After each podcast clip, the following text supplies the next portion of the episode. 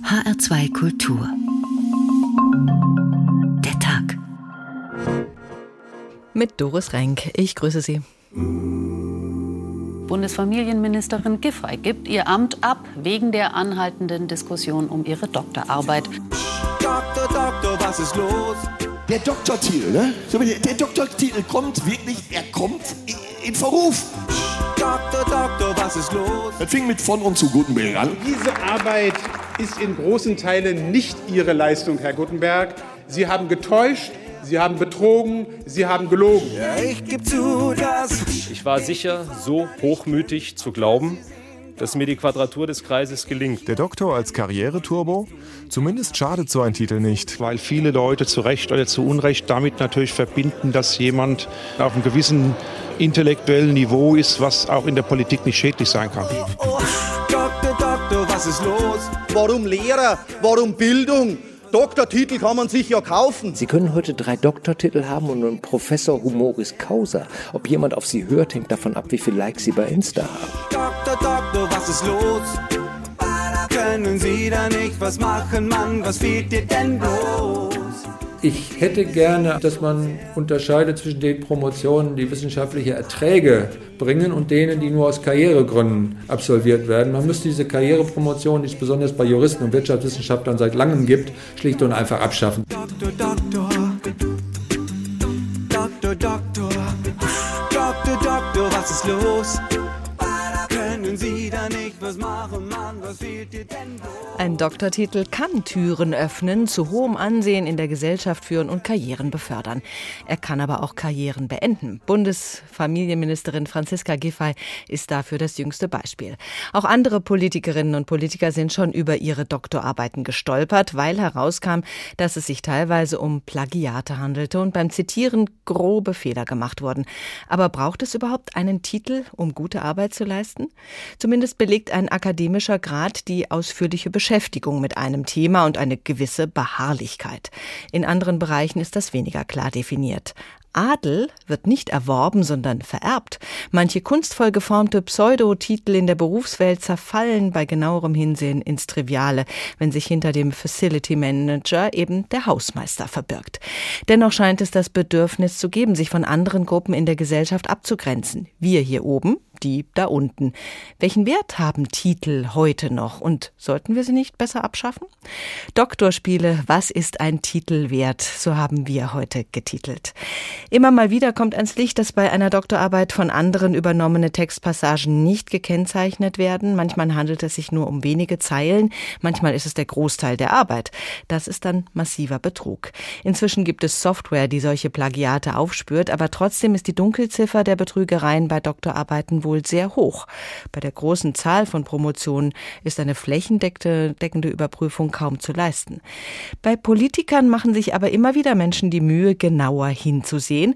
Und da haben wir in der jüngeren Vergangenheit schon einiges zu bieten an Rücktritten. Jan Frederik Willems aus unserem Hauptstadtstudio mit einer kurzen Geschichte der Plagiate. Plagiiert wird wahrscheinlich schon so lange, wie es Universitätsbibliotheken gibt. Der Trend zum politischen Plagiatsskandal ist allerdings noch nicht so alt. Wirklich losgetreten hatte ihn vor zehn Jahren unfreiwillig Karl Theodor zu Gutenberg, damals Verteidigungsminister und seines Zeichens Doktor der Rechtswissenschaften. Aber genau da liegt das Problem, nur seines Zeichens. Anfang Februar 2011 dementiert der CSUler noch. Meine von mir verfasste Dissertation ist kein Plagiat und den Vorwurf weise ich mit allen Nachdruck von mir. Allem Nachdruck zum Trotz, auf rund 370 von 400 Seiten seiner Dissertation werden Plagiate gefunden. So umfangreich sind die Belege, dass die Universität Bayreuth zu Gutenberg vorsätzliche Täuschung vorwirft und er am 1. März 2011 zurücktritt. Es ist der schmerzlichste Schritt meines Lebens. Zwar hält Kanzlerin Merkel lange am CSU-Hoffnungsträger fest, am Ende wird der Widerstand allerdings zu groß, auch aus den eigenen Reihen. CDU-Wissenschaftsministerin Schawan etwa sagt, sie schäme sich nicht nur heimlich für zu Gutenberg. Pikant nur, zwei Jahre später tritt auch Schawan zurück. Flüchtigkeitsfehler in ihrer Dissertation von 1980 gibt sie zunächst noch zu. Die Universität Düsseldorf findet dafür einen anderen Begriff, systematische Fälschung. Den Dr. Los findet Schawan am 9. Februar 2013. Der heutige Tag ist der richtige Tag, aus dem Ministeramt zu gehen. Nicht mehr Dr. Annette Schawan, Bundesministerin für Bildung und Forschung, nur noch Annette Schawan. Immerhin, die folgenden vier Jahre kann sie im römischen Exil verbringen, als Botschafterin beim Heiligen Stuhl. Allerdings steht nicht am Ende jeder Plagiatsaffäre der Rücktritt. Für Bundesverkehrsminister Scheuer geht die Sache 2014 glimpflich aus. Die Karls-Universität Prag findet in seiner Abschlussarbeit zwar nicht gekennzeichnete Textpassagen aus anderen Arbeiten, sieht aber keinen schwerwiegenden Verstoß gegen die Ethikregeln. Trotzdem stellt Scheuer seit 2014 freiwillig kein Doktor mehr vor seinen Namen. Und dass man es trotz solcher Vorwürfe noch weit bringen kann, beweist Ursula von der Leyen. Auch in ihrer Doktorarbeit werden 2015 Plagiate gefunden. Von der Leyen, damals noch Verteidigungsministerin, gibt sich zunächst schmallippig. Ich habe die Hochschule gebeten, die Dissertation zu überprüfen.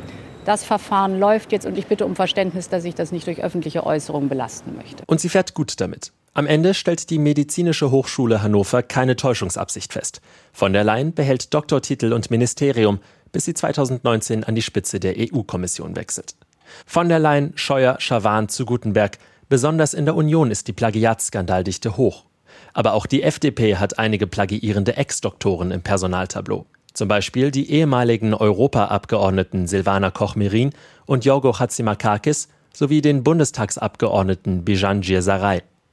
Hochrangige SPD-Politiker blieben davon verschont, bis zum Fall Giffey. Aber der Trend der Plagiatsaffäre ist ja noch jung. Und der Hang zum Doktortitel anscheinend ungebrochen. Albrecht von Lucke ist Politikwissenschaftler und Redakteur der Blätter für deutsche und internationale Politik. Schönen guten Abend, Herr von Lucke. Guten Abend, Frau Renk. Schauen wir uns den Politikbetrieb ein bisschen genauer an. Wir hatten schon Bundeskanzler mit und ohne Doktortitel. Helmut Schmidt hatte keinen, Willy Brandt auch nicht. Kohl und Merkel haben beide promoviert. Bringt einen der Doktortitel weiter in der Politik? Das kann man so nicht sagen. Ich glaube in der Tat, und das ist ja auch auffällig, Sie haben es vorhin äh, aufgeführt, dass gerade in den sogenannten bürgerlichen Parteien, CDU, CSU, auch der FDP, der Doktortitel immer so etwas war wie ein Nachweis der Seriosität, äh, auch ein Stück weit dazugehörte. Herr Dr. Kohl war äh, gängig, das war immer für Helmut Kohl eine ausgesprochene Wichtigkeit, aber ich glaube, das Renommieren mit diesem Titel, der Seriositätsnachweis hat im Zuge der Zeit enorm nachgelassen und man könnte fast die Frage aufwerfen, ob heute nicht sogar etwas wie ein Verdachtsvorwurf im Raum ist, weil eben der Doktor in der Tat in den letzten zehn Jahren ganz, ganz oft ins Visier genommen wurde. Und ich glaube, er bringt in der Politik, wenn man es hart ökonomisch betrachtet, eigentlich nichts mehr. Warum machen sich dann Menschen wie zu Gutenberg oder eben auch Franziska Giffey den Stress, so eine Arbeit zu verfassen, wenn sie ja auch gar nicht im Wissenschaftsbetrieb bleiben wollen? Das hat einen ganz entscheidenden Grund. Äh, äh, Politik ist ein äh, Beruf auf Zeit gegebenenfalls. Und es gibt natürlich andere Bereiche, in denen man durchaus überlegt, ich sagte es ja bereits, unter bürgerlichen Gesichtspunkten, wenn ich auch zum Beispiel daran denke, dass auch eine Angela Merkel interessanterweise ja in diesem Fall aus einem ganz anderen System sogar stammt, am Anfang ja gar nicht die Absicht hatte, Politik zu machen. Bei ihr lag also die, Doktor, äh, der Dok die Doktorarbeit davor. Andere sind nicht immer ganz sicher, ob sie im Beruf Politikers bleiben. Also insofern durchaus geneigt zu sagen, ich sorge vor, ich mache noch etwas anderes. Das ist, halte ich auch für gar nicht illegitim.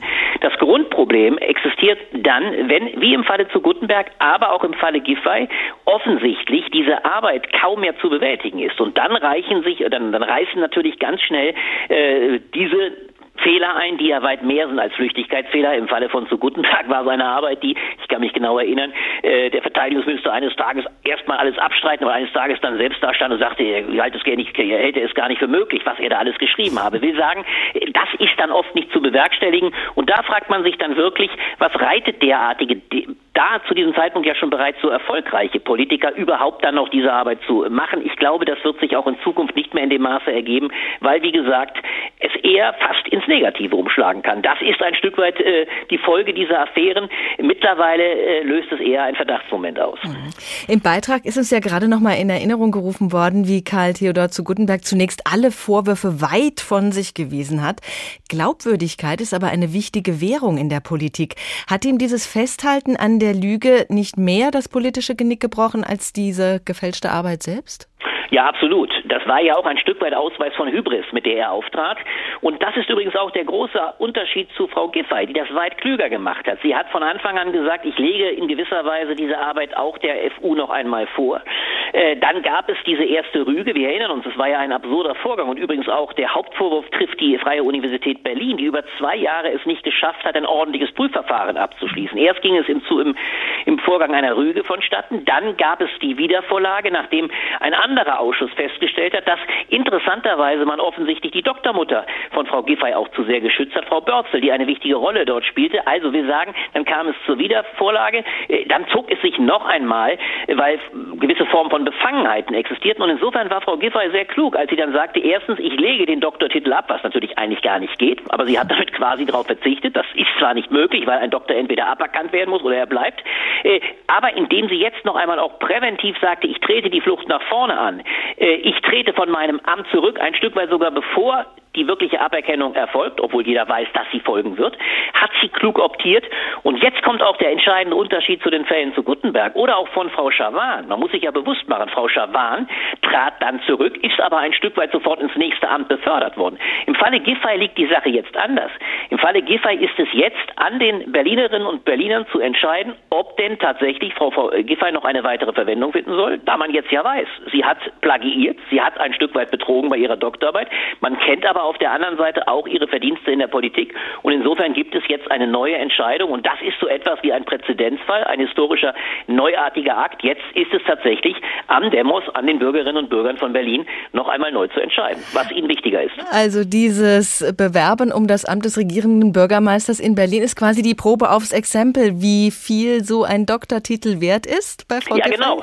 Völlig richtig, so kann man es sehen. Und ich würde glauben, dass in der Tat äh, auch die Inflationierung, das kommt noch hinzu, die Inflationierung heutzutage von Doktortiteln, von auch übrigens äh, Professorentiteln, auch die früher ja eine ganz andere, in einer zutiefst bürgerlichen Gesellschaft eine ganz andere Rolle gespielt haben. Äh, diese Tatsache hat enorm verloren. Äh, und insofern glaube ich, das wäre meine Prognose, dass äh, Frau Giffey nach wie vor ausgesprochen gute Chancen hat, Bürgermeisterin zu werden. Sogar, und das ist fast die eigentliche Ironie der Geschichte, äh, ob der, des ungeheuren Lobes der Kanzlerin, die gestern ja fast eine Ode auf Frau Giffey gehalten hat, die mit großem Bedauern mitgeteilt hat, dass sie sie verliere, dass sie äh, großen Respekt vor ihren Leistungen haben. Ja, die Kanzlerin ging sogar so weit zu sagen, sie wünsche ihr alles Gute auf dem weiteren Weg, was eigentlich nichts anderes hieß, als sie möge doch wohl Erfolg haben bei ihrer Bewerbung um äh, die Bürgermeisterwürde. Das zeigt noch einmal auch den, die Einstellung von Angela Merkel, die übrigens interessanterweise auch schon im Falle zu Gutenberg ja ziemlich schnoddrig gesagt hatte, was dann allerdings sehr auf sie zurückfiel, sie habe ja keinen wissenschaftlichen Assistenten eingestellt, sondern einen Minister. Da war schon bei Angela Merkel immer die Haltung die, der Titel selbst wenn sie ihn selber hatte, spielte für sie nicht die entscheidende Rolle. Es soll sich die Person im Amte bewähren, dann wird man sehen, was sie oder er kann. Also dann werden wir sehen, ob die Bürger Frau Giffey es verzeihen, dass das mit dem Doktortitel nicht so ganz seine Richtigkeit hatte. Vielen Dank, Albrecht von Lucke. Der 1871 geborene Rumäne Georges Manolescu war ein Dieb, ein Heiratsschwindler und Hochstapler und auch ein Autor. Seine Memoiren Fürst Lahovari, mein abenteuerliches Leben als Hochstapler, waren ein Riesenerfolg. Hören wir mal rein. In Paris stieg ich in einem der feinsten Hotels in der Rue de Rivoli ab, wo ich ein Appartement mit drei Zimmern mietete. Am nächsten Tag nahm ich einen Sekretär und einen netten Lakaien in meine Dienste und legte mir wieder den Titel eines Herzogs von Otranto zu, ließ mir eine prachtvolle Garderobe anfertigen, mietete eine elegante Equipage für einen Monat und begann von neuem ein herrliches Leben zu führen. Alle meine Freunde und Freundinnen, von denen die meisten nicht einmal ahnten, dass ich ein Hochstapler war, glaubten, dass ich einen Goldonkel beerbt hätte und jetzt ein Vermögen von einigen Millionen Mark besäße eine Annahme, der ich nicht widersprach.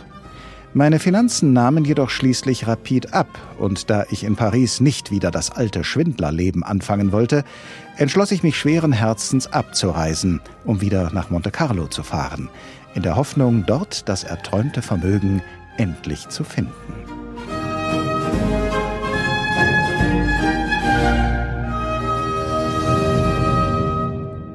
Später mehr vom herrlichen Leben des falschen Fürsten. Doktorspiele, was ist ein Titel wert? HR2 Kultur, der Tag. Wo wir es gerade vom Hochstapeln hatten, wie kommt man ohne eigenes Zutun an einen Doktortitel? Das hat sich Roman Warschauer gefragt und ist auf erstaunliche Möglichkeiten gestoßen im Netz. Ach, so ein Doktor vor dem Namen, das macht sich schon gut. Doch nochmal an die Uni dieses ganze Verfahren. Gibt's da nicht einen einfacheren Weg? Hm, mal im Internet nachschauen. Doktor kaufen. Okay, da gibt's doch einige Treffer. Hier zum Beispiel. Einen legalen Doktortitel kaufen und Ehrendoktor oder Professor werden, ohne zu studieren. Schau ich mir mal an. Aha, da komme ich auf so einen klassischen Online-Shop und da kann ich einfach einen Ehrendoktortitel in den Warenkorb legen. Für 35 Euro. Nur noch Name eintragen und das Fachgebiet wählen. Die sind allerdings schräg. Doktor für Feng Shui oder Gospelmusik oder Doktor der Unsterblichkeit. Ja, das nehme ich. Dieser Doktorgrad wird mir übrigens von einer California Church verliehen. Wenn ich mir das jetzt genauer anschaue, dann sitzt die allerdings in Miami, Florida. Okay. Und dann gibt es noch eine Adresse in Deutschland. Tatsächlich ist es wohl so, dass häufig Deutsche so eine Kirche in den USA gründen. Das scheint relativ leicht möglich zu sein, nur um von hier aus von Deutschland aus wiederum solche Ehrentitel zu verkaufen. Nur wenn ich jetzt meine Ehrendoktorurkunde per Post erhalte, was kann ich dann damit eigentlich anfangen? Darf ich mich dann Dr. HC nennen? Ich rufe mal beim Kölner Rechtsanwalt Professor Christian Birnbaum an. Der kennt sich mit solchen Dingen aus, ist spezialisiert auf Hochschulrecht. Hallo, Herr Warschauer. Hallo, Herr Birnbaum diesen 35 Euro Doktor Ehrenhalber, Doktor HC, was kann ich denn mit dem anfangen? Damit kann man eine ganze Menge anfangen. Man kann das in so einen Bilderrahmen tun und an die Wand hängen oder irgendjemand zeigen, um ihn zu beeindrucken. Als äh, Doktorgrad würde ich das nicht führen in Deutschland. Das ist mit gewissen Risiken verbunden. Risiken strafrechtlicher Natur. Denn die unberechtigte Führung akademischer Bezeichnungen ist ein Straftatbestand und es ist auch im ähm, Hochschulgesetz hier des Landes ein Ordnungswidrigkeiten-Tatbestand. Deswegen wäre ich da vorsichtig und zurückhaltend. Also, Doktor Ehrenhalber kann ich in Deutschland nur tragen, wenn er von einer ordentlichen Universität in einem ordentlichen Verfahren verliehen wurde und nicht gegen Bezahlung. Das unrechtmäßige Tragen eines Doktortitels kann bis zu ein Jahr Haft oder Geldstrafe bedeuten. Gut. Nehmen wir mal Abstand von dieser dubiosen Church of California und dem schönen Doktor der Unsterblichkeit. Leider. Was gibt's denn noch im Netz? Hier. Bei einer großen Online-Handelsplattform kann ich mir ziemlich echt aussehende Urkunden erstellen lassen für etwa 20 Euro. Allerdings bei Fantasieuniversitäten dafür mit Wasserzeichen oder sogar Hologramm.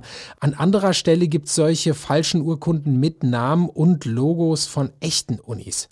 Die Verkäufer betonen aber, dass es sich hierbei nur um Dekoartikel handle.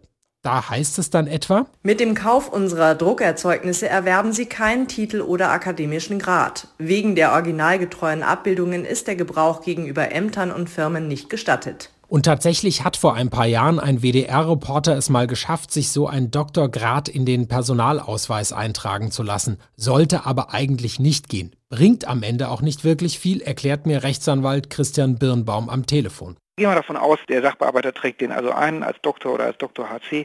Das bringt mir jetzt an der strafrechtlichen und an der Ordnungswidrigkeiten der rechtlichen Front nicht allzu viel. Denn nur dadurch, dass es in meinem Ausweis drin steht, heißt das nicht, dass ich es benutzen darf. Also, die schnellen, günstigen Varianten helfen offenbar nicht wirklich weiter. Aber ich habe hier im Netz noch etwas gefunden. Ghostwriter.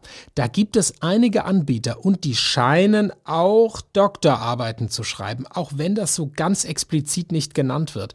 Da ist mal von Vorlagen oder Mustern die Rede oder einfach nur von Unterstützung. Klar, so eine Doktorarbeit soll ja eine eigene Leistung sein. Eigentlich. Hier bei dem Anbieter gibt es sogar einen Preisrechner. Sagen wir mal 200 Seiten. Jura anklicken. Oh, knapp 25.000 Euro. Gut, dafür soll man als Doktor ja auch mehr verdienen. Aber wenn ich mir das so richtig überlege, bin ich wieder an der Stelle, die mich vorher ins Netz getrieben hat. So eine Doktorarbeit alleine bringt mich ja auch nicht wirklich weiter. Die ist ja nur ein Teil der Promotion, an deren Ende dann die Urkunde steht, möglicherweise. Also, ich glaube, ich lasse das einfach. Bisher ging es auch ohne Doktor ganz gut. Ja, ein unehrenhaft erworbener Ehrendoktortitel, offenbar kein Problem mit dem nötigen Kleingeld. Das ist dann eine ganz neue Form von Geldadel quasi. Stefan Weber ist Plagiatsforscher und außerdem Kommunikationswissenschaftler an der Uni Wien. Schönen guten Tag, Herr Weber. Schönen guten Tag. Die Liste derjenigen, die bei ihrer Doktorarbeit nicht sauber gearbeitet haben, ist lang. Manchmal haben die Doktoranden sogar ganze Teile schlicht irgendwo abgeschrieben. Es gab schon einige Rücktritte deshalb, gerade im politischen Umfeld. Wie ist das denn inzwischen mit dieser Erfahrung? Werden jetzt einfach alle Arbeiten auf Plagiate hin überprüft? Leider bei weitem noch nicht. Es gibt diese Plagiatsoftware bereits seit 1997 und man muss hier klar sagen, Deutschland hat hier nach wie vor enormen Nachholbedarf. Äh, ich mache jetzt gerade eine Studie in Österreich und da ist so ein Ergebnis, das ist noch nicht ganz äh, endgültig, aber es weist darauf hin, dass ein Drittel aller Universitäten und Hochschulen in Österreich diese Software immer noch nicht einsetzen. Die Zahlen werden in Deutschland ähnlich sein. Jetzt können Sie sich vorstellen und ausrechnen, was hier alles durch die Finger schlüpft, wenn man nicht genau hinschaut. Die Universitäten müssten so eine Plagiatsoftware längst einsetzen und zwar nicht nur bei einer gewissen Ebene, sondern eigentlich sogar meine Forderung lautet für jede Arbeit, für jede schriftliche Klausur, für jede Hausarbeit, für jede Seminararbeit. So mache ich das übrigens auch seit Jahren und das müssten alle tun. Wenn diese Software so einfach verfügbar ist, warum sind die Universitäten da so zögerlich? Das sieht man an den Antworten der Universitäten, wenn es Anfragen seitens der Politik gibt. Die hat es gegeben in Bayern, die hat es gegeben in Berlin, die hat es auch gegeben in Österreich. Äh, die Universitäten haben teilweise Irrmeinungen von dieser Software. Sie behaupten, die Software würde schlecht oder überhaupt nicht funktionieren. Sie behaupten, googeln wäre besser. Das ist natürlich ein Unsinn. Stellen Sie sich vor, Sie haben 200, 300 schriftliche Klausuren. Äh, kein Mensch kann die durchgoogeln. Es braucht hier natürlich eine automatisierte Lösung. Die, die die Plagiatsoftware Software, und zwar die guten Hersteller verwenden, ja, die wissen ganz genau, dass das Standard ist. Das ist wie ein TÜV beim Automobil. Äh, es ist Standard für jeden Text, den ich in der Wissenschaft beurteilen muss und ich muss diese Plagiatsoftware verwenden, bevor ich den Text inhaltlich überprüfe. Mhm. Und es gibt vielleicht auch viele Professorinnen und Professoren, die dafür zu faul sind, die das nicht machen wollen. Da gibt es eine Vielzahl von Gründen und da muss man halt äh, Bewusstseinsarbeit machen, dass das anders wird. Überhaupt denkt man ja, dass doch bei den Universitäten da auch eine große Verantwortung liegt für ihre Doktoranden. So eine Arbeit wird ja nicht im luftleeren Raum verfasst. Da gibt es einen Doktorvater oder eine Doktormutter. Kommen die Universitäten ihrer Verantwortung da nicht genügend nach?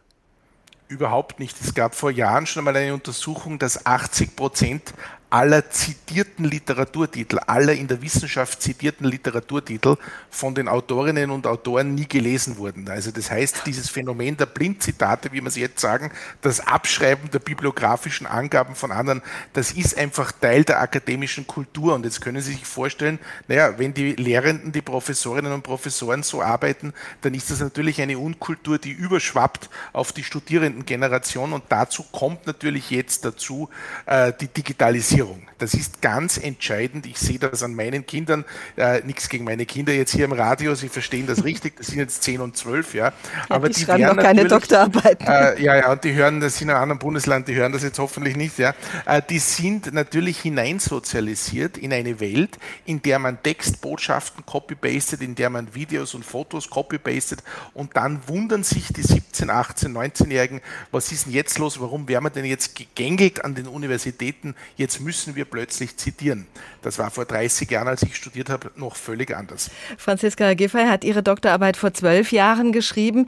Glauben Sie, es würde heute eher auffallen, dass Teile offenbar nicht von ihr sind? Das hängt eben, wie ich eingangs sagte, ganz davon ab, ob die jeweilige Universität Plagiatsprüfsoftware verwendet oder nicht. Die Frau Giffe hat im Jahr 2010 äh, eingereicht, da hätte man das sehen müssen. Äh, es, gibt, es gab damals den, den amerikanischen Anbieter, den führenden eben schon 13 Jahre am Markt.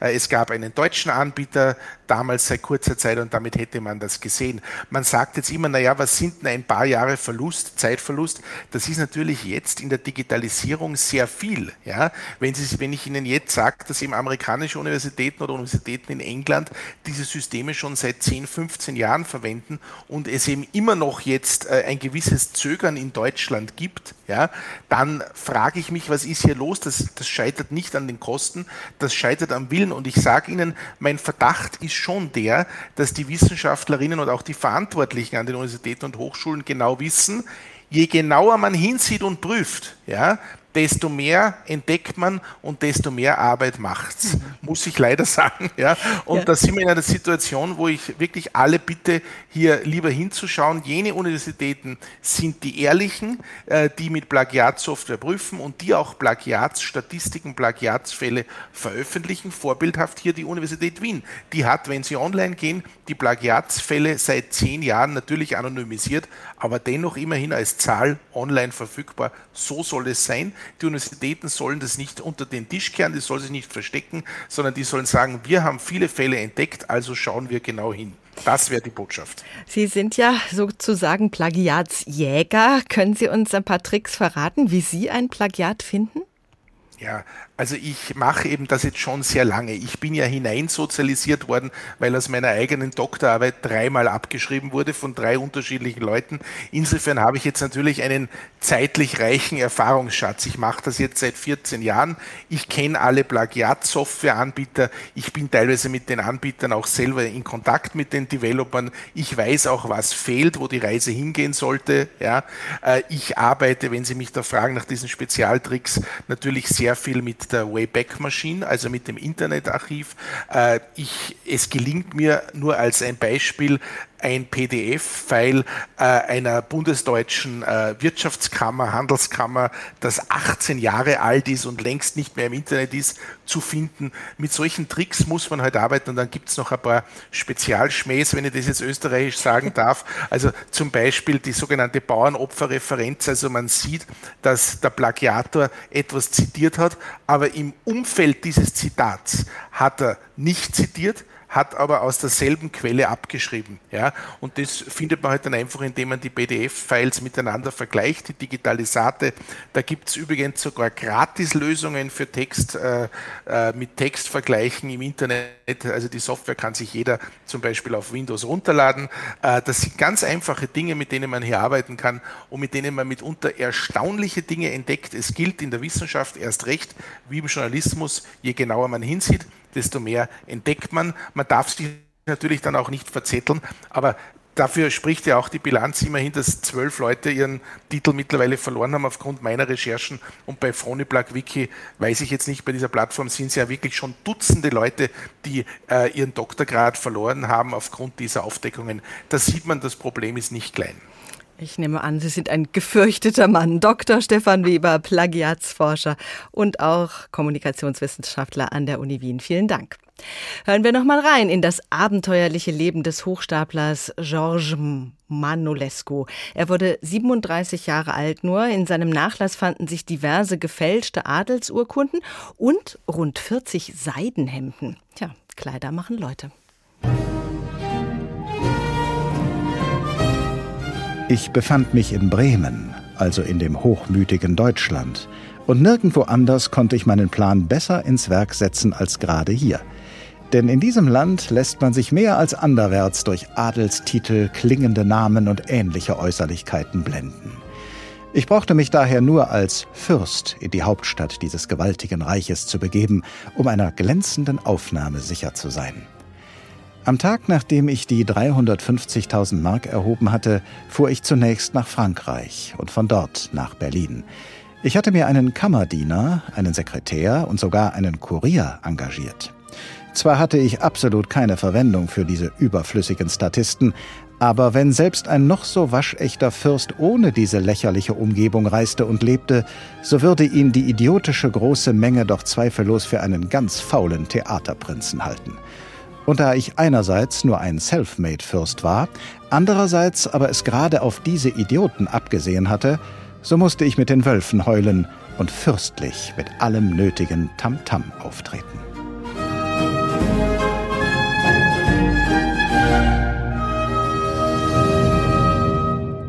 Später noch mal mehr vom Selfmade-Fürsten. Wir bleiben beim Adel. In Österreich ist der Adel 1919 komplett abgeschafft worden. Also nicht nur die Privilegien wie in Deutschland, sondern auch das von und zu im Namen durften die Habsburger und Co. nicht mehr führen. Vielleicht ist das der Grund, warum man in Österreich so außerordentlich viel Wert auf Titel legt. Der Herr Geheimrat, die Frau Magister, küsst die Hand.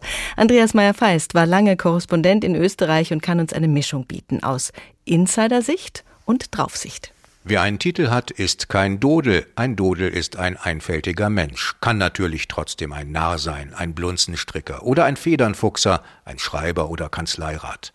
Nur i-Tüpfelreiter wollen genau wissen, warum jemand Doktor oder Ingenieur ist und ob's überhaupt stimmt. Egal, wer's Bankerl reißt, sprich stirbt, bekommt den Titel auf den Grabstein. Das fängt beim Kellner an, der hier Ober ist. Und der Briefträger ist Postoberadjunkt. Noch heute gibt es fast 100 Beamtentitel in Österreich. Warum das so ist, ist oft typisch österreichisch. Es ist schwer zu erklären. Kaiser Franz Josef gab Gymnasiallehrern den Professorentitel, weil die eigentlich mehr Geld wollten. Aber der Kaiser wollte sparen und die Lehrer nahmen statt der Gehaltserhöhung gerne den Titel. Natürlich kann man heute sagen, schön blöd. Damals war es aber nicht so. Der Professor ist ein sogenannter Titel ohne Mittel. Den Professor gab es auch als Ausgleich für viele Adelige, die nach 1919 in Österreich auf ihr von und zu verzichten mussten. Den Hofrat hat Maria Theresia erfunden im 18. Jahrhundert als Gegengewicht zu adeligen Privilegien. Als der Hofrat 1850 zum Ministerialrat werden sollte, gab es wütende Proteste. Begründung, das klingt doch nach gar nichts. Hofrat klingt nach was. Der Hofrat blieb bis heute. Der Aufstieg der Titel geht mit dem Abstieg des Adels einher. Es gab ab 1850 erbliche Titel, die wurden oft einfach so vergeben, auch an Beamte und Künstler. So mancher Ritter ist gar kein echter Ritter. Kaiser Franz Josef adelte fast 6000 Menschen, die eigentlich gar keine Adeligen waren die wollten auch dann noch Titel haben, als es vorbei war mit der Herrlichkeit der Adelstitel. Die Zahl der Amts- und akademischen Titel wuchs und wuchs. Barone, Ritter und Freiherren tauschten ihre Titel gerne ein gegen den Doktor und Professor. Es gab noch schönere Titel, waren sie einmal da, blieben sie immer. Der Kanzleirat sollte abgeschafft werden, musste aber wieder eingeführt werden, als Hans Moser 1948 mit dem Lied vom Herrn Kanzleirat an den enormen Wert dieses Titels erinnerte und an den schmerzlichen Statusverlust für einstige Titelinhaber. Die Frau Doktor, der Herr Magister immer dabei, selbst wenn es nur ein Bachelor ist. Es kommt eben drauf an. Auf die Erscheinung natürlich auch, klar. Nicht nur die inneren Werte zählen und auszahlen tut sich's bis heute allemal. Die Österreicher und ihre besondere Freude an Titeln, die hat auch mit der Abschaffung des Adels in Österreich zu tun. Es scheint ja ein besonderes Interesse am Leben von Adligen zu geben, sonst würden auch nicht so viele Menschen die Zeitschriften kaufen, die von deren Leben erzählen. Stefan Blatt ist Adelsexperte und Mitglied der Chefredaktion der Bunden. Guten Abend, Herr Blatt. Hallo, einen schönen guten Abend. Wie schätzen Sie das ein? Woher kommt diese Neugier, diese Begierde, etwas über die Adelsfamilien zu erfahren? Ähm, ja, ähm, äh, alle von uns haben, sind mit Märchen aufgewachsen. Äh, dort gab es einen Prinz, eine Prinzessin, eine schöne Liebesgeschichte, Leid, äh, die, was dann aber doch dann schön geendet ist. Und wir projizieren auf den Adel ähm, diese märchenhafte Stimmung, diese Gefühle, ähm, Leben im Schloss, schöne Kleider, schöne Bälle. Und ähm, deswegen lieben wir den Adel so sehr. Oder viele Menschen in Deutschland lieben den Adel deshalb so sehr. Wir haben ja in Deutschland kein Königshaus zu bieten. Wie verteilt sich die Berichterstattung? Welches Adelsgeschlecht kommt am häufigsten vor in der Bunden? Äh, die Briten sind die am häufigsten äh, zitierten Adeligen. Also wir haben jedes Jahr ein Jahresregister, wo man ähm, äh, aufschreibt, wer am meisten vorgekommen ist. Äh, da ist immer Angela Merkel die erste Person und dann kommt aber schon die Queen und Kate.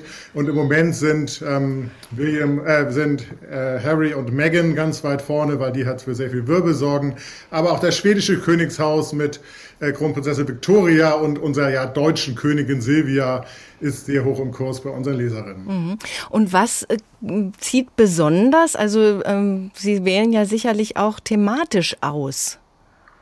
Ja, ähm, Hochzeiten laufen am besten. Also wenn man sich die äh, besten Auflagen der letzten Jahrzehnte anschaut, also die beste Auflage der letzten vier Jahre war die Hochzeit von Harry und Meghan. Davor die beste Auflage war die Hochzeit von William und Kate. Also da verbindet sich quasi Adel und Prinzessin mit Hochzeit und äh, beides ist eine unschlagbare Kombination.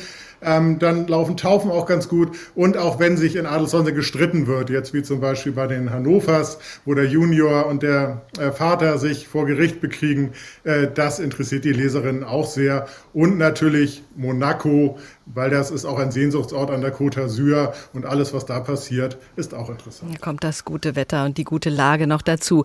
Seit über 100 Jahren sind die Privilegien für den Adel in Deutschland abgeschafft. Wie schätzen Sie das ein? Welche Rolle spielt denn der Adel heute in Deutschland überhaupt noch? Der Adel spielt eine sehr große Rolle, auch wenn das die meisten Menschen gar nicht wissen oder so wahrnehmen, äh, weil äh, mit der Abschaffung des Adels hat sich der Adel sehr zusammengeschlossen, ist, ist zu einer sehr exklusiven Gruppe geworden äh, und hat wahnsinnige Netzwerke gebildet, die in Politik und Wirtschaft reichen. Und wenn ich jetzt ein, ein Fürst oder ein Markgraf oder ein Landgraf bin, dann kann ich natürlich auch mit meinem Namen, der Name öffnet Türen, dann kann ich auch zu den lokalen Politikern gehen, weil ich habe ja meistens dann auch ein großes großes Land und mit großer Arbeitgeber und kann sagen, ich hätte gerne das und das. Und da ist ja, ja der schnelle Weg, der dem normalen Menschen nicht offen steht. Ähm, deswegen hat der Adel noch sehr viel Einfluss und er bemüht sich auch, diesen Einfluss zu halten, weil in großen Teilen des Adels auch noch der Gedanke ist, vielleicht kommt ja doch irgendwann das Kaiser- oder Königreich zurück. Und dafür wollen wir vorbereitet sein. Und da verhält man sich auch ganz standesgemäß und bleibt unter sich? Äh, ja, das ist äh, zu beobachten bei Adelshochzeiten. Also sehr viele in europäischen Königshäusern heiraten ja sehr viele Adelige bürgerlich auch extra bürgerlich, um da mal einen anderen Blickwinkel reinzukriegen. Ähm, aber in Deutschland äh, heiratet man sehr unter sich, vielleicht noch ein bisschen Geldadel, also die Millionärstochter wird dann noch geheiratet. Und es gibt auch eigene Clubs, also es gibt zum Beispiel Adel auf dem Radl, das ist, die fahren in Sommerferien und anderen Ferien mit dem Radl durch Deutschland. Das ist so eine Art Heiratsbörse, wo sich junge Adelige treffen. Dann gibt es so eine Art Club der jungen Grundbesitzer, wo alle, die Wald und sowas, also größere Mengen besitzen, sich treffen. Das ist auch eine Art Heiratsbörse und dann werden noch viele Bälle veranstaltet, wo sich auch Adelige treffen, damit man unter sich bleibt. Wie hat sich denn das gewandelt in den letzten Jahren? Also wie modern sind die jungen Adligen? Gibt es da einen Imagewandel? Also wenn man auf eine Adelshochzeit geht, äh, dann fühlt man sich äh, äh, als ob man vor 100 Jahren irgendwo in, in einem Historienfilm ist. Also da gibt es, äh, da ist alles noch sehr traditionell, auch sehr religiös, ist ja der deutsche Adel auch. Ähm, äh, da ja, hat man nicht das Gefühl, dass sich irgendwas geändert hätte. Äh, aber natürlich ist der junge Adel nicht mehr so verwoben äh, und glaubt auch nicht mehr so daran, dass vielleicht das Königreich zurückkommt. Aber der deutsche junge Adel ist noch sehr, sehr konservativ. Ähm, und da ist die Ausnahme dass die Leute vielleicht auf ihren Adelstitel verzichten oder nicht raushängen lassen, dass sie adelig sind. Also der gute Name und äh, viel altes Geld zählen nach wie vor. Äh, ja, das ist eine wunderbare Kombination und da im Adel es ja auch so ist, dass äh, immer der erstgeborene Sohn das meiste erbt, müssen die anderen ja auch ein bisschen versorgt werden und da wird dann gerne in den deutschen Geldadel reingeheiratet und dann wird auch mal übersehen, dass derjenige oder diejenige nicht adelig ist. Also da schaut man schon, dass ähm, alles beim Alten bleibt sozusagen. Stefan Blatt, vielen Dank für diese Einblicke. Wer die Kunst des mehr Schein als Sein beherrscht, der kann es weit bringen. Georges Manolescu wusste, worauf es ankommt beim Hochstapeln. Wir haben noch einen letzten Auszug aus seinem Buch Fürst Loho Lahovari.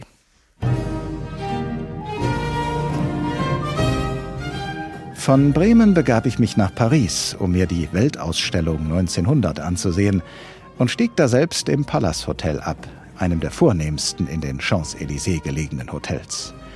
Am Tag nach meiner Ankunft engagierte ich einen Sekretär namens Jules Verlin, einen gebürtigen Belgier, und einen Diener, Augusto Pelliccia, einen Italiener aus der Provinz Brescia und ehemaligen Leibdiener des Fürsten Colonna, Bürgermeisters von Rom. Ich mietete einen prachtvollen offenen Wagen und ein geschlossenes Coupé, ferner zwei herrliche Pferde und einen tadellosen Kutscher. In einem Weißwarengeschäft der Rue de la Paix besorgte ich mir eine elegante Wäscheaussteuer für 3000 Francs und fuhr eigens nach London, um mir daselbst bei dem berühmten Schneider Paul 20 Anzüge und einen Pelz zu bestellen. Aus Cannstatt verschrieb ich mir ein raffiniert ausgestattetes Automobil, das 40.000 Mark kostete, und engagierte einen amerikanischen Chauffeur. Derart equipiert hielt ich wieder meinen Einzug in die Salons der vornehmen Gesellschaft. In das Fremdenbuch des Hotels schrieb ich mich einfach als Georges Lahouvary ein. Dies sollte den Eindruck distinguierter Bescheidenheit erwecken, denn auf allen meinen englischen Koffern und Hutschachteln war über den Initialen GL eine Fürstenkrone eingraviert. Auf meine Visitenkarten ließ ich ebenfalls Georges Lahouvary und darüber eine kleine Fürstenkrone drucken. Für alle Fälle hatte ich für Dokumente, welche meine Titel und Würden verbrieften, gesorgt, indem ich mir entsprechende Atteste und Aktenstücke von einem in der Nähe von Konstanz wohnhaften italienischen Lithographen, der Spezialist in diesem Fach war, hatte anfertigen lassen. Natürlich hätte ein Sachverständiger bei genauerer Betrachtung dieser Papiere ihre Unechtheit sehr schnell herausgefunden, und ich war deshalb vorsichtig genug, sie selten und nur für sehr kurze Zeit vorzuzeigen.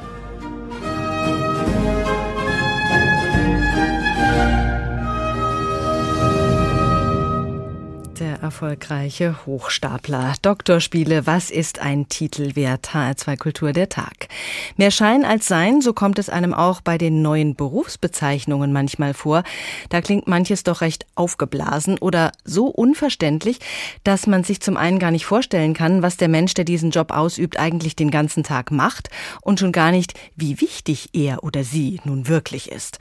Lars Hofmann hat sich in das Dickicht der meist englischen Titel begeben.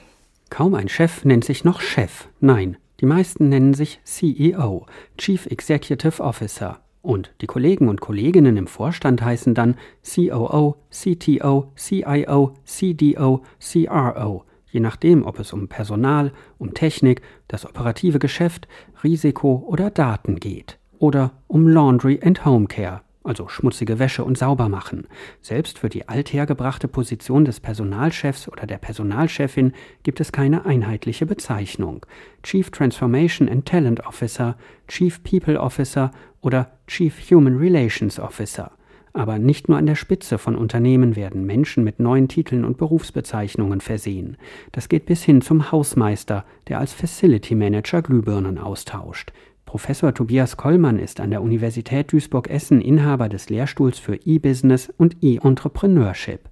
Er sagt, dass viele der Bezeichnungen durchaus einen ernsten Hintergrund haben. Die zum Teil abenteuerlichen Berufsbezeichnungen haben ihren Ursprung sicherlich darin, dass wir durch die neuen Technologien und insbesondere die Digitalisierung auch tatsächlich viele, viele Arbeitsplätze und Arbeitsbeschreibungen neu definieren müssen. Und deswegen haben wir hier auch keine klassischen Berufsbezeichnungen oder Ausbildungswege, die auf klassische Berufsbezeichnungen hinführen würden. Beispielsweise alles rund um Social Media, Content Manager oder Change Manager. Marin Kaus ist Director of Career Services an der Frankfurt School of Finance and Management. Sie berät Studenten und Studentinnen bei der Berufswahl und der Karriereplanung. Marin Kaus sagt, dass mittlerweile so viele englische Titel verwendet werden, hänge auch damit zusammen, dass Unternehmen oft international arbeiten. Grundsätzlich sollte es den Vorteil gebracht haben, dass wirklich Berufsbilder auch international vergleichbar sind. Das ist sicherlich durch die Internationalisierung und durch die Spezialisierung ein Stück weit verloren gegangen, weil es einfach eine Vielzahl von neuen Jobtiteln gibt. Auch unter der Chefebene gibt es viele wichtig klingende Titel. Director, Master oder Head of.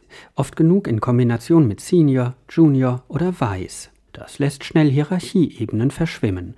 Der Head of Stewardship ist mitnichten der Kopf des Ganzen. Da ist mindestens nochmal der Global Head of Stewardship drüber, gegebenenfalls sogar der Chief Global Stewardship Officer. Marin Kaus von der Frankfurt School sagt, ein Problem sei, dass nicht jedes Unternehmen gleich aufgebaut sei. Teilweise gäbe es auch innerhalb von Konzernen keine einheitlichen Regelungen für Berufstitel. Also eine vernünftige Basis im Unternehmen ist das einheitliche Grading von Positionen, von der ganzen Organisationsstruktur und wenn das nicht gegeben ist, dann gibt es natürlich überall Verwirrung. In manchen Unternehmen ist ein Manager für viele Beschäftigte verantwortlich, trifft wichtige Entscheidungen. In anderen sitzt der Office Manager im Vorzimmer, sortiert Briefe, nimmt Anrufe entgegen und bucht für den Chief Officer einen Flug. Also auch weit unterhalb der Chef- oder Präsidentenebene gibt es wichtig klingende Berufstitel. Da werden Artdirektoren oder Senior Digital Strategen gesucht. Und Praktikanten will kaum noch jemand haben. Lieber Young Professionals. In Kriftel, Darmstadt oder Alsfeld werden zurzeit Artists gesucht. Sandwich Artists, also Künstler oder besser Aushilfen, die Brote belegen. Viele Titel und Bezeichnungen, bei denen oft erst bei genauerem Hinschauen klar wird, was sich eigentlich dahinter verbergen könnte.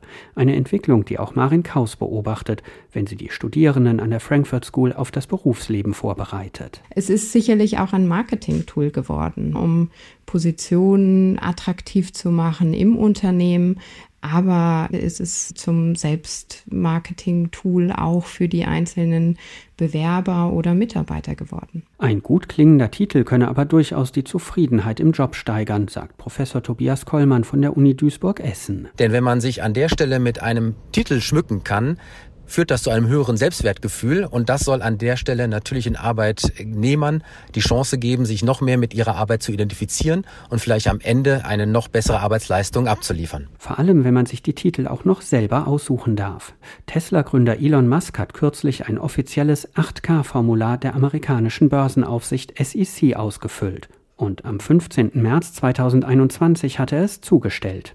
Darin hat er sich selbst einen neuen Titel verliehen. Tesla disclosed that Musk is adding the title of Techno King of Tesla. The Techno King. Techno King of Tesla. He crowned himself Techno King in a filing with the US Securities and Exchange Commission. Techno King. Techno King of Tesla macht das Auto auch nicht umweltfreundlicher. Titel geben den Menschen keinen Glanz, sondern die Menschen den Titel. Das hat Machiavelli gesagt, war sehr vorausschauend.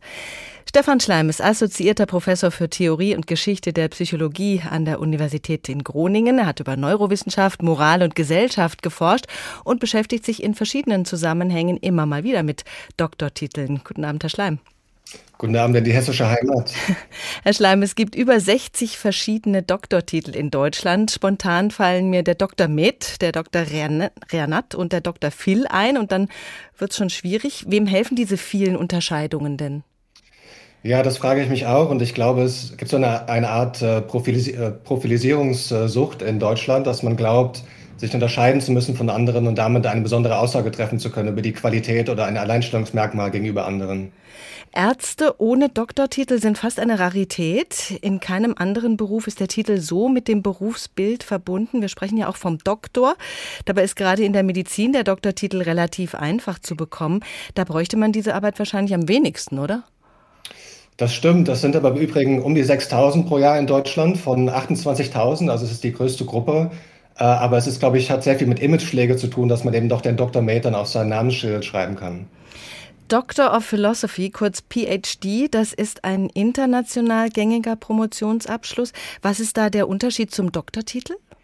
Genau, also im Gegensatz zu den über 60, die es jetzt in Deutschland gibt, äh, gibt es in den meisten anderen Ländern eigentlich vier. Die drei traditionellen, das sind eben Theologie, Rechtswissenschaften und Medizin, was ja früher die einzigen Fakultäten waren. Und der ganze Rest hieß Philosophie.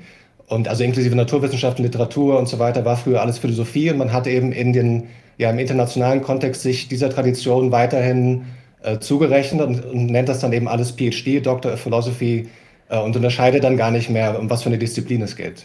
Aber führt man dann auch international den Doktortitel vorne weg? Denn das hört man ja in Serien auch immer mal wieder, dass äh, da mit Doktor angesprochen wird.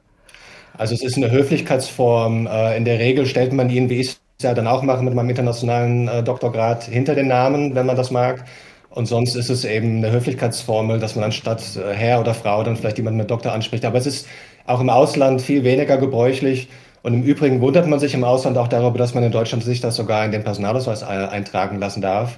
Also da geht man doch äh, lockerer äh, mit um international. Hm. Eigentlich war der Doktortitel mal eine Station auf dem Weg zu einer wissenschaftlichen Karriere, war Ausweis davon, dass man wissenschaftlich arbeiten kann. Wie ist das heute? Ja, es ist, ähm, ich glaube, im Großen und Ganzen äh, doch eine Formalität äh, heutzutage in der wissenschaftlichen Karriere. Man weiß natürlich, wenn jemand eine Promotion abgeschlossen hat, dass dann er oder sie äh, in der Regel zum Beispiel in den, in den Fächern, die Daten sammeln, ähm, dann mehrere Arbeiten, Einzelarbeiten publiziert hat, die dann aber eigentlich in Fachzeitschriften publiziert wurden und die dort eigentlich begutachtet wurden. Also da hat eigentlich die Doktorurkunde nicht so einen sehr zugefügten äh, Wert, aber in den eher klassischen, vielleicht geisteswissenschaftlichen Fächern, wo man noch so ein Buch schreibt, eine Monographie, äh, ist das noch eher eigentlich gekoppelt an das Führen dieses Doktorgrades. Aber ich glaube, theoretisch ist es, ist es doch im Wesentlichen eine Formalität äh, in der Universität selbst. Mhm. Wir haben das Thema vorhin schon kurz gestreift in der Sendung. Die Verantwortung der Universitäten, dass da alles mit rechten Dingen zugeht bei so einer Arbeit. Denn an der Uni werden die Doktoranden ja begleitet. Was müsste sich da ändern, damit die Leistung einer Doktorarbeit besser bewertet werden könnte, der Weg mit den Doktortiteln? Ja, also was im deutschsprachigen Raum sehr ähm, eigenartig ist, ist, dass dort die, die Doktorväter und Mütter die Gutachter auch sind. Und gewisserweise begutachtet man da ja seine eigene Arbeit, seinen eigenen Nachwuchs. Und das im Ausland, mir ist also kein anderes Land bekannt, äh, in dem man das so machen würde. Im Ausland ähm, schaltet man also externe Gutachter ein und die in gewisser Weise eben unabhängiger sind.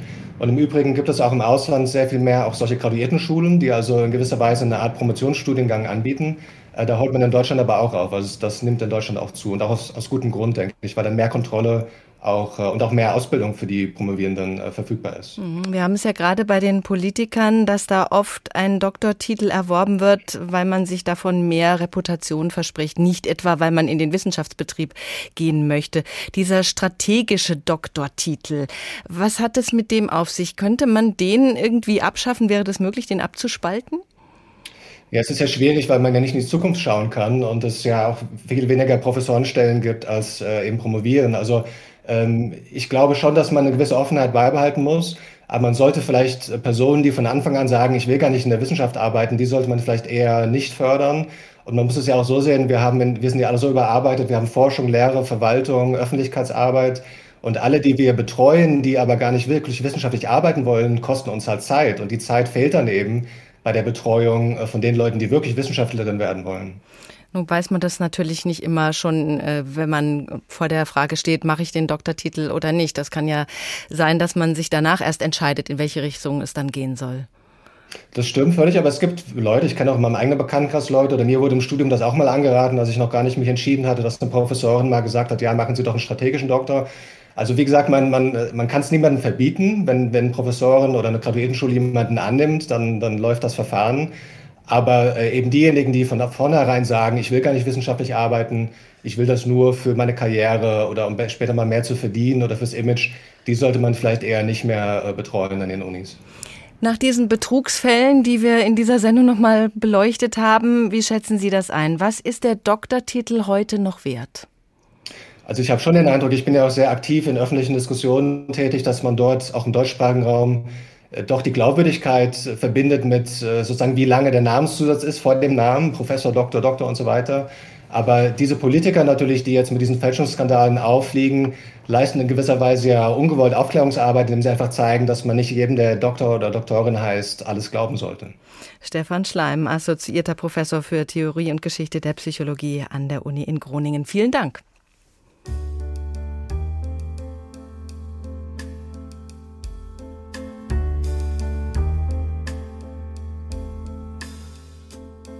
H2 Kultur der Tag. Doktorspiele. Was ist ein Titel wert? Immer noch eine Menge. Und wenn er nicht redlich erworben wurde, dann muss es nicht das Karriereende bedeuten. Jedenfalls nicht, wenn die Karriere nicht im Wissenschaftsbereich angesiedelt ist und andere Qualifikationen im Fokus stehen. Wie es mit Frau Giffey weitergeht, werden wir sehen. Wir haben gehört, das kann sozusagen ein Test werden dafür, wie angesehen der Doktortitel noch ist, wenn sie tatsächlich regierende Bürgermeisterin in Berlin werden sollte. Den Tag können Sie nachhören auf hr2.de. Sie finden ihn auch als Podcast in der ARD Audiothek. Mein Name ist Doris Renk. Schönen Abend.